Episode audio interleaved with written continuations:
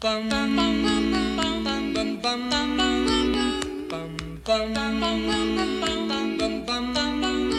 位亲爱的听众朋友，大家好！你今晚收听的是《宝神开讲》这个节目，我是这个节目的主持人，我是咪咪，我是夫妇。若是你有兴趣要继续收听落去，阮有一个良心的建议。Please lower down the volume before you continue to listen, because this program is going to be super noisy. 本节目将以中原标准中文播送，感谢收听。欢迎收听宝神开讲，我是咪咪。我是夫妇，呃，我们今天要来跟大家说一些关于迷路的小故事，不是不是那个 reindeer 麋鹿，是迷路。好烂哦！不要这么无聊，烂死了！一开场就尴尬。怕大家会误会我要讲什么迷路啊。然后我我因为我我其实是一个要说路痴嘛，我觉得也我不太觉得我自己是路痴啦，就是我看得懂地图，然后我的方向感也还可以，但是就是如果说我没有地图或 GPS 的话，就是我会找不到我要去的那个地方，这样。然后因为这样子的事情，所以我就就是在旅行的途中，我就发生了很多次迷路的事情。那第一次，我人生第一次迷路是那 是我那个小时候很小的时候，然后去公园玩，然后那个那那个年纪大概是四四五岁吧，反正就是年纪很小，然后去公园玩呢。我就在那个公园里面看到有金发碧眼的白人在那里打网球，然后年纪很小的我第一次看到白人，就觉得哇，这些人长得好奇怪哦，然后就跟着他们回家。然后 他们回家之后呢，我就他们进到他们的家里面，然后把门关起来的那一刹那，我就有种如梦初醒的感觉，想说啊，我在哪？然后，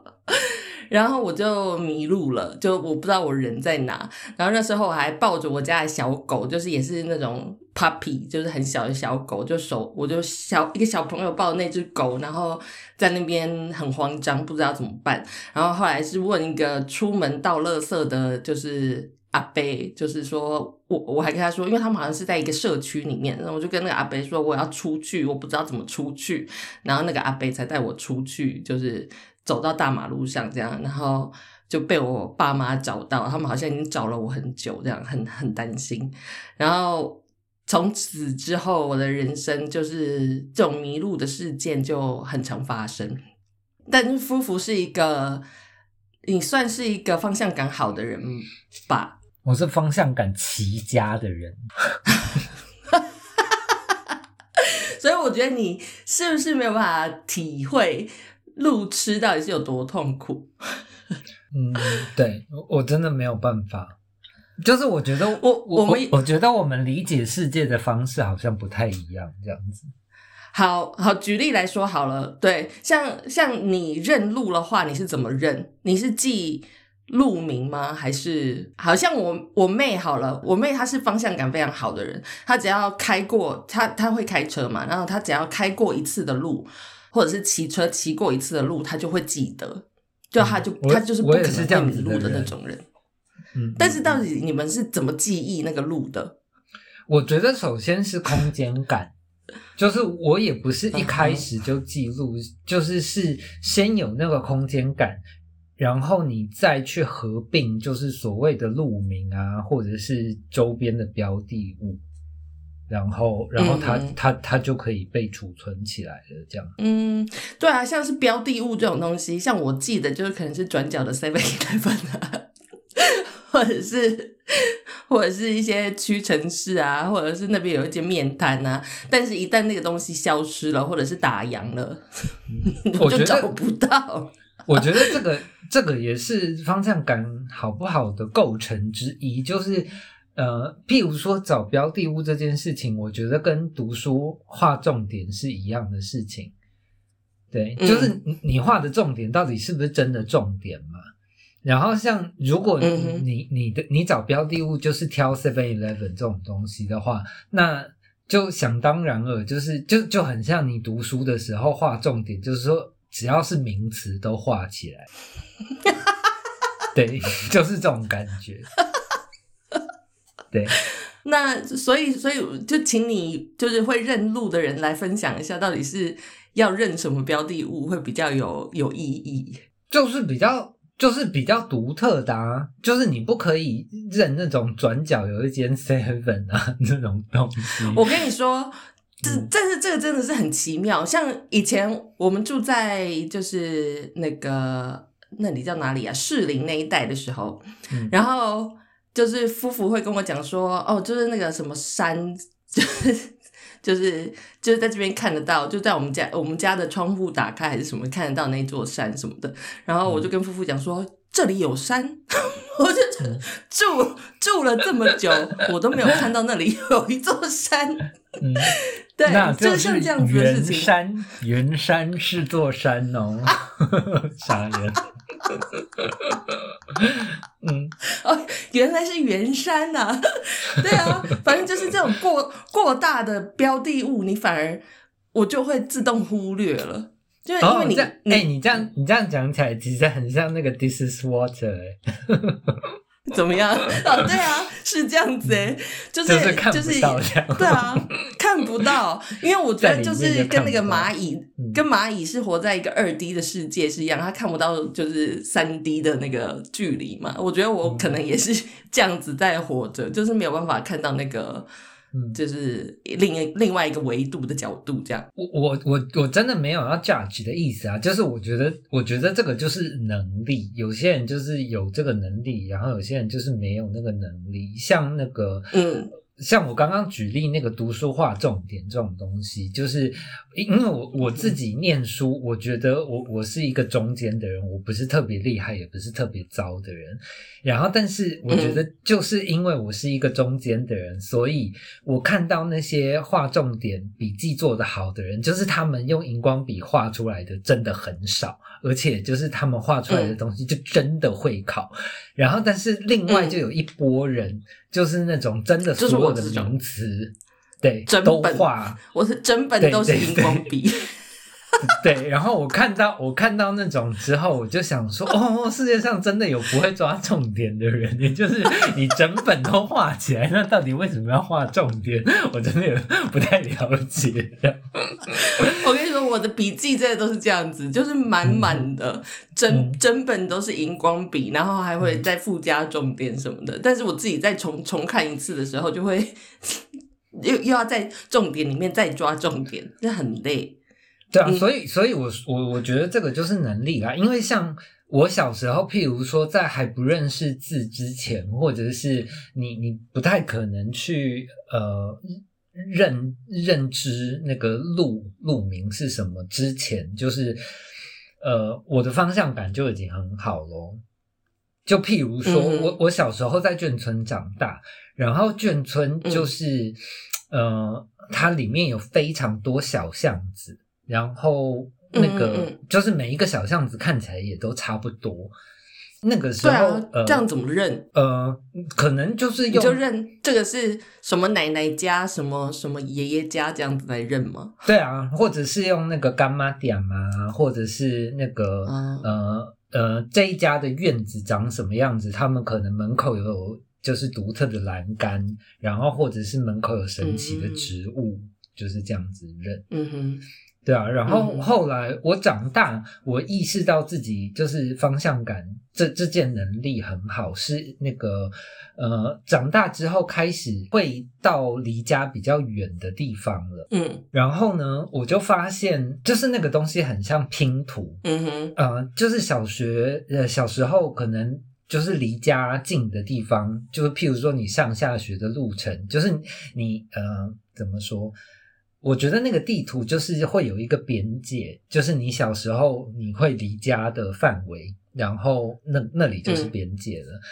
对，但是长大以后，你会跨越那些地方，譬如说你会开始坐公车啊什么这种，然后你嗯，去更远的地方，嗯对对对，然后像像我小时候，就是因为我家在在呃东区嘛，就是小巨蛋那边，嗯，然后那一带都很熟，西门町那一带也很熟，因为大人会带我去西门町。但是那个、呃，从小巨蛋到西门町中间，其实还有蛮大一带的。然后那个时候那一区嗯对我来说就是空白。嗯，然后我，然后我记得好像国中的时候吧，反正就开始会坐公车跑跑照这样。然后那个坐坐完一次公车之后，我就把那个拼图连起来了。嗯哼，哦，这么厉害，你就你自己可以点对点中间之间只可以自己连线连起来啊。就是其实我我真的坐一趟公车之后就知道了，譬如说那个呃，好，你这样出去，然后呃，反正就是你至少中间会加了一段那个台北车站嘛，然后就是这样慢慢加，慢慢加，然后加过去了，然后你就会很熟悉了，这样子。哇，这果然是方向感好的人才可以达到的事情哎。你刚才在讲那个小巨蛋那件事情，我我们有一个共同朋友，他的路痴病就是大概是我的十倍严重。就是你你你可以讲一下那个你们 小时候在那个，我觉得呃我我觉得地下你道发生的事，我觉得你你你你的程度大概是方向感不好，嗯就譬如说那个不会画重点，这个是一个，嗯，但是他那个就真的是病。对，就是他有一个病，那那个病就是今天不管进了哪里，譬如说你进了一间 Seven Eleven，然后出门他一定会右转，就是不管你要去的地方是哪里，反正他只要进去的一个地方，出来就是右转。对，所以就是他就完全被地球自转的引力就拉扯这样之类的。是的，是的。然后，所以我小时候被他吓到，就是我觉得那个也是我第一次知道，就是世界上居然有那个方向感这么不好的人，就是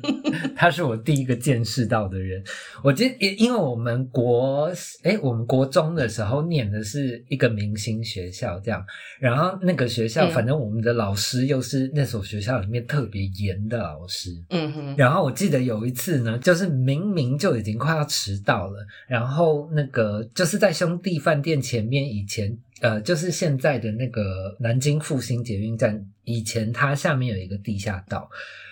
然后那个地下道呢，就就是就是那个十字路口这样子，就是兄弟饭店前面那个十字路口。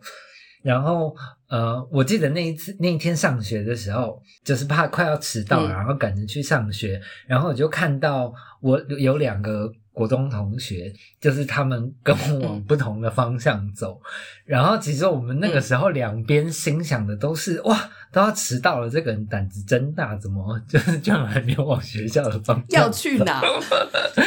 对，就是我我我当然是这样想他们的嘛，然后但是后来我们讲聊起来，他们也是这样想我的，他们也不知道我要去哪。对，然后后来我才知道，就是呃，那那个同学哦，他住在我们家里那边，就是也是十几年了，就是照理说那里他应该很熟。然后我后来才知道，他们那一天就是四个那个地下道的出口都走过了，对，然后包括他原来走进去那个入口哦，他都走过一次，然后最后才走到对的出口。然后另外一个同学就是他其实不住我们家附近，只是他们早上约好了要一起来，所以他们其实很早就碰面了。然后照理说也不会迟到，但是就是因为我那个就是。有很致命的路感的同学，就导致他们迟到。然后我那次就是很佩服，就是到底有什么样的人在你家，就是你住了十几年的家附近的地下道，你地下道就是好，你走两次也就算了，你居然要走到四次，就是 我真的觉得这是个病。对他可能真的有那个病，就是一进地下道，那个方向感就会完全的错乱，就是 我我觉得其实我也有一点这个，我觉得地下道真的是一个很迷、很迷样的地方。哎，就是你在我觉得就跟你说在，比如说在路上认路的时候，就是要认那些标的物嘛，可能什么商店或者什么画自己画的重点。但是你一进到地下道以后，那些东西就消失啦、所以你就会瞬间失去方向感。嗯，我觉得其实我我其实也可以理解，哦，其实我大概可以理解啊，但是我觉得那一次很不可思议的事情就是，呃，他就是他试了每一个，对对，每一个，然后然后呃，因为呃，就是以前在那附近还有一个环亚百货，然后那个呃，就是小巨蛋旁边其实也有一个地下道，那个地下道就比较复杂。然后，如果他是在那个地下道迷路，我就比较可以理解。但是我们家 就是兄弟饭店前前面那个地下道，就是真的只有四个出口，然后我觉得其实蛮单纯。然后，哎、然后我忘，嗯嗯，我忘记是跟他讲还是跟别的朋友讲啊，就是大家也就是反正很多人跟我抱怨过，就是走地下道是一件很痛苦的事情。然后我那时候好像就有跟他们讲说，哦，其实你就是反正。呃，好，譬如说你今天要过马路对面，那你就手指着那边，然后你下去之后，反正你就大概知道那个方 啊，向。如果然后下去下去的楼梯会转弯怎么办？对，这个就是我傻眼的地方，就是他们那个下去之后，反正就是手指会往前指，所以就是那个指的也是白纸，我也是被吓傻了，就想说哇，这么聪明，我实在是很佩服。哎，我真是觉得，我跟你说，现以前的那个呃地下道出口好像没有标，就是几号几号这样，现但现在是不是都有啊？我觉得如果说有标号码，我就比较不会迷路。没有，我觉得看不到，像那个就是看不到。你看，连圆山都看不到了，就是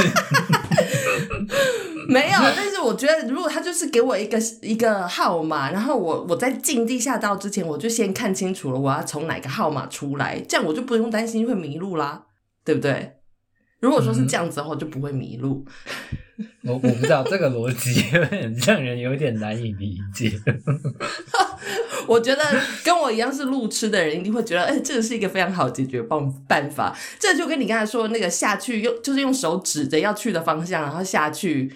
一样。但是你那些号码是不会变动方向的嘛，所以你不用去，不用伸出你的手去指，这样，嗯嗯嗯。我觉得是是是这样是可以的啦。没有，我我说的嗯。这个东西就是，其实呃，好，比如譬如说像我一个方向感好的人，就是我也不用手指去指，就是我我在脑里可以下一个锚，就是我要往那个方向走，然后我下去了，嗯我也知道那个、那个地方不会转，然后就是用手指，就是就是一个那个我觉得比较确切，就是好，如果你在心里你的手会那个改方向的话，那你就把手拿出来，结果他手也会换方向，那我就真的没辙了。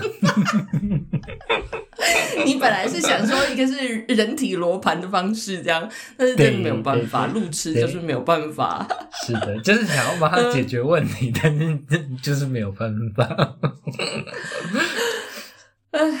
对我后来去旅行的时候也很常迷路。我在澳洲旅行的时候好像没有什么迷路，因为澳洲它就是这么大一个一个沙漠，这样其实你也是没有办法走去哪里这样。嗯然后后来就是这几年就是去欧洲的国家。旅行的时候，我也很常在旅行的时候迷路，然后有几次经验，我觉得真的很恐怖。我在布拉格就有迷过路，虽然人家说在布拉格你就是一定要迷路嘛，因为那个是什么？那个那个作家什么？呃，卡夫卡，卡夫卡就是因为去了一次布拉格，然后就写出了很多那个什么城堡啊，还有什么之类的那种，就是。在就是，所以大家就说布拉格去布拉格就一定要迷路。那我那次去布拉格迷路呢，我觉得就是因为我没有那时候没有网路，所以我没有办法知道我我我要去的地方要怎么去。嗯然后我又没有地图，就是什么都没有，所以我就只有一个我要去的地方的名字跟地址，然后我就必须要就是问路人说好，我现在要去哪里，然后。呃，布拉格的话，你用英文是还可以沟通，因为大家都是那是大城市嘛，所以我就是一个一个问路人说：“好，我现在要去这个位置，那请问我要怎么去？我要搭什么车？”然后就会有好心的路人跟我说：“哦，你可以搭几号公车。”但是我几号车之后呢，他没有告诉我我要搭哪个方向，所以我就一直在那个公车上面来来回回，就搭去了这个方向，然后就。就又紧张，想说是不是该下车了，然后下车又下错，然后后来就想说好，那我再问一次路人，路人又说对啊，他这一号公车没有错，然后我也没有问方向，所以就呃，反正就是在公车上来来回回好多次这样，然后后来就终终于找到了位置以后呢，要从那个位置再回到我呃我我住的地方。又是一趟迷路，就是去程跟回程又是不一样的路，然后又要搭不一样的公车，所以我那次在布拉格，我第一天到布拉格的时候，我大概就花了八个小时在迷路，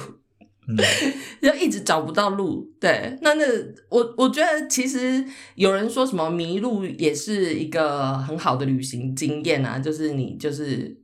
呃，就去享受那个迷路带来的乐趣，但是我觉得你真正在迷路的时候，你真的没有办法享受那个乐趣，哎，因为就会很紧张、很害怕，不知道自己到底人在哪。我觉得世界可能就是这个样子吧，就是天不从人愿。因为我是呃，因为我方向感太好了，像布拉格我也有去过，然后布拉格我到现在就是我我脑子里面想起来，我都还是非常的熟悉，就是包括那个。呃，就是布拉格这么多小巷子哎，嗯，而且而且他们的小巷子完全都是完全，我我对我来说是没有逻辑的啦，就是他们可能就是那个路是很弯的，然后你这样沿着那个路，你感觉是直线在走，但是其实你是绕了一个圈，就是你可能沿着那个路走走一走，你会走走到你本来出发的那个原点，这样。嗯。你你除了真的在那个老城区之外，你看不到那个他们的城堡，其其他地方其实你都看得到城堡。然后其实你知道城堡了，你就会知道，你就会知道古城区就在它的对面。对啊，然后哦，对啊，然后或者是原来这是有方向感的人认路的方法哎。对啊，然 后就是看那个 follow follow the northern star 是一样的意思。对啊，然后或者是一般的。城市就是，如果它没有那种呃巨型建筑，我可以认得，那我就是用那个呃呃车站，就是记记那个地方这样子。哇哦，我觉得我学到了一课哎，我都不知道原来是可以这样子认路的。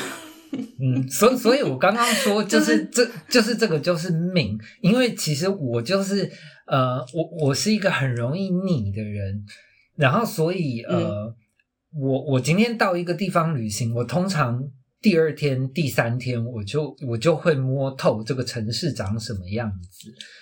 然后那你就会觉得无聊了。对，所以我我习惯就是不管是我居住的城市，或者是我旅行的城市，我都习惯就是呃每天都走不一样的路，就是对我来说，这个这个才有新鲜感，这样。对，然后可是那个那个新鲜感还是很容易，就像我说的那个拼图会一块一块拼起来。对，然后对啊，所以所以其实某种程度我还蛮羡慕那个就是方向感比较这么好的人，这样子每天都是新鲜新鲜路 的感觉。对啊，我觉得我我刚好我刚好跟你完全相反呢，我是没有办法。我一旦知道了熟悉的这条路以后，我就不能换路，因为我一旦换路，可能就会迷路。就跟我们刚刚说的那个，就是病很重的那个路痴朋友，他也是这样子。他从他他要去什么地方，他一定要从他家出发才能去。嗯，嗯因为。他只认得从他家去那个位置 的的路线，所以不管他本来人在哪，他都要先回家，然后他还是再从他家出发去他要去。这个这个东这个东东西很可爱，譬如说那个你今天从小巨蛋去，呃，好，譬如说乌来好了，新店乌来，然后其实那个你就是会经过。呃，西门町，然后到那个地方。可是如果他今天人在西门町，他就必须要先骑回家，然后再骑去新，就骑回小巨 蛋那里，然后再骑去新店，对他才有办法走。这样。对，所以我我其实我也可以理解他的这个心情，因为我觉得我也差不多是这样子，就是就是会有点担心，如果说我现在走了一个岔路出去，那等下就是不是就回不来了这样？哎，你不能了解路痴的这个心理挣扎，真的是很痛苦。然后我还有另外一次迷路的经验，我也觉得那次，因为我我男朋友也是一个 方向感不是很好的人，所以我们两个一起出去旅行的时候就会很恐怖。然后他，我觉得男生可能又会多少有一点想要 证实自己其实是可以，就是有方向感的什么的，所以我们两个常常在争那个。就是 GPS 或者是争那个地图到底是什么方向，这样两个人明明就是超级路痴，然后两个人就硬要在那里争。然后那一次是我们去德国旅行，那我们就想说，我们住的那个地方就在森林附近，所以我们就想说我们要去那个森林，然后我们就随便的走，就走进了那个森林。然后去了森林以后，因为我们是开车上那个高速公路，然后那个高速公路上面就会有一个就是像呃森林小径那样子的地方，你可以走进去，就是有个。岔岔路，你可以从那个森林小径进去。然后那时候呢，我本来是想要走一个正常的路径，它就是他们那个高速公路上有很多个进口，就是从进从进去森林的入口这样子，那就有比较正式的那种入口。但是我男朋友他就是很 gay 搞，他就觉得不要，他不想要走那种一般。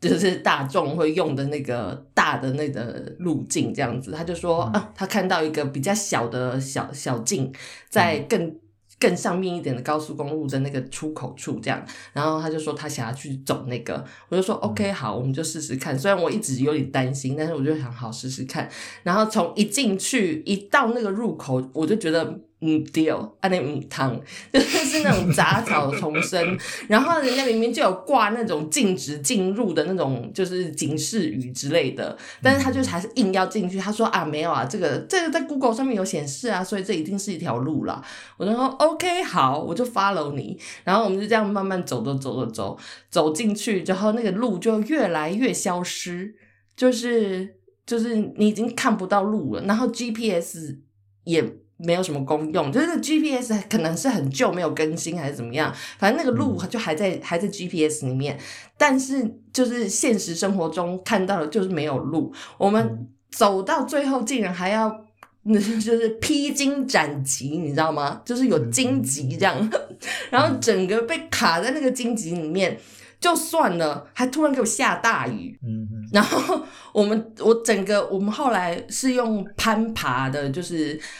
呃，就是那，你你平常在高速公路上，你不是会看到旁边就是那个山崖嘛，然后可能就会有很多树啊、树残枝那个，我们就是攀爬那个坡。从森林底下，然后爬到高速公路上，然后我这样一路爬上来，就全身都是泥泞，然后又湿，然后整个人就崩溃。我在那边一直哭，但是一边哭又觉得啊，不行，我一定要活下去。我们是不是要打电话叫那个 救难队来救我们？我真的超害怕的。然后后来就是听到那个高速公路的声音，就是有卡车。经过的那种车声，然后我就很很开心，我说我听到声音了，我就说那个高速公路是在那个方向，然后我就就叫他，就是我们就 follow 那个就是汽车经过的那个方向的声音，这样往那里爬去，然后就真的爬到了高速公路上，我们就全身泥泞的，然后爬过那个高速公路的围栏，然后站在那边，就站在那边被雨淋了一阵子，就觉得到底我们发到底发生什么事情这样。对，所以我觉得迷路的人，你就要有，就是你知道自己是路痴，我觉得你就多少要有一点这种警戒心。就是我觉得听起来还是很棒的啦，因为嗯，就譬如说你刚刚讲的那一段东西，对我来说，就是它就有一个记忆点啦，就是。我我觉得我们整趟旅行就只记得那个。我我可以理解，就是你在那个迷路的当下，你可能真的没有办法去享受。可是我觉得，呃，会不会可以？就是你先做好一个防范措施，譬如说，你只要确保你的手机是有信号的，然后你手机能播的，那反正你就去迷路嘛。因为像我自己觉得很残念的地方，就是因为我的方向感太好，然后。所以其实我我我很常就是呃好，就譬如说欧洲，我去过很多个城市，但是有时候我我我可能脑子里面会回想起来一个地方或者是一个很美的画面，但是我其实会根本想不起来它是在哪一个城市，因为就是它没有记忆点。哦，对，就是我在那个城市，我就只是跟着我的方向感走，然后我就到了那个地方，然后什么特别的事情也没有发生，这样子。好像是诶，这样确实是有个。对啊，因为就是迷路之后，你这一趟旅程就因为迷路这件事情，你会记得很很深刻，嗯嗯，就只只记得迷路这件事情了。这样子，好啦，其实迷路也是不错的，不错的。呃，有一句话叫做什么啊？迷路是为了。迷路是为了什么东西呢？我现在想不起来，没有办法讲出任何格言。我的人生，我的人生也是一直很迷路。呃，好吧，那我们今天这期节目就到这边结束吧。你还是你有什么想要补充的吗？我的迷路人生就差不多是这样子啦。嗯，我没有啊。就像听众朋友，就是也有一种迷路的感觉。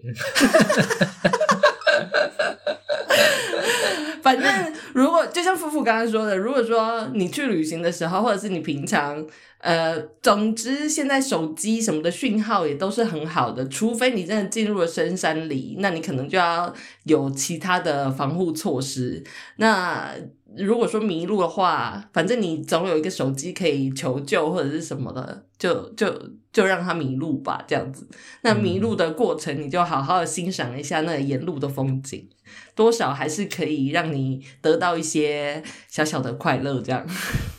是啊，我觉得以后想起来会觉得是还蛮不错的事情啊。嗯，是啦，我对啊，像我这些迷路的经验，我都记到现在，所以其实也不是什么全然的坏事。嗯。好吧，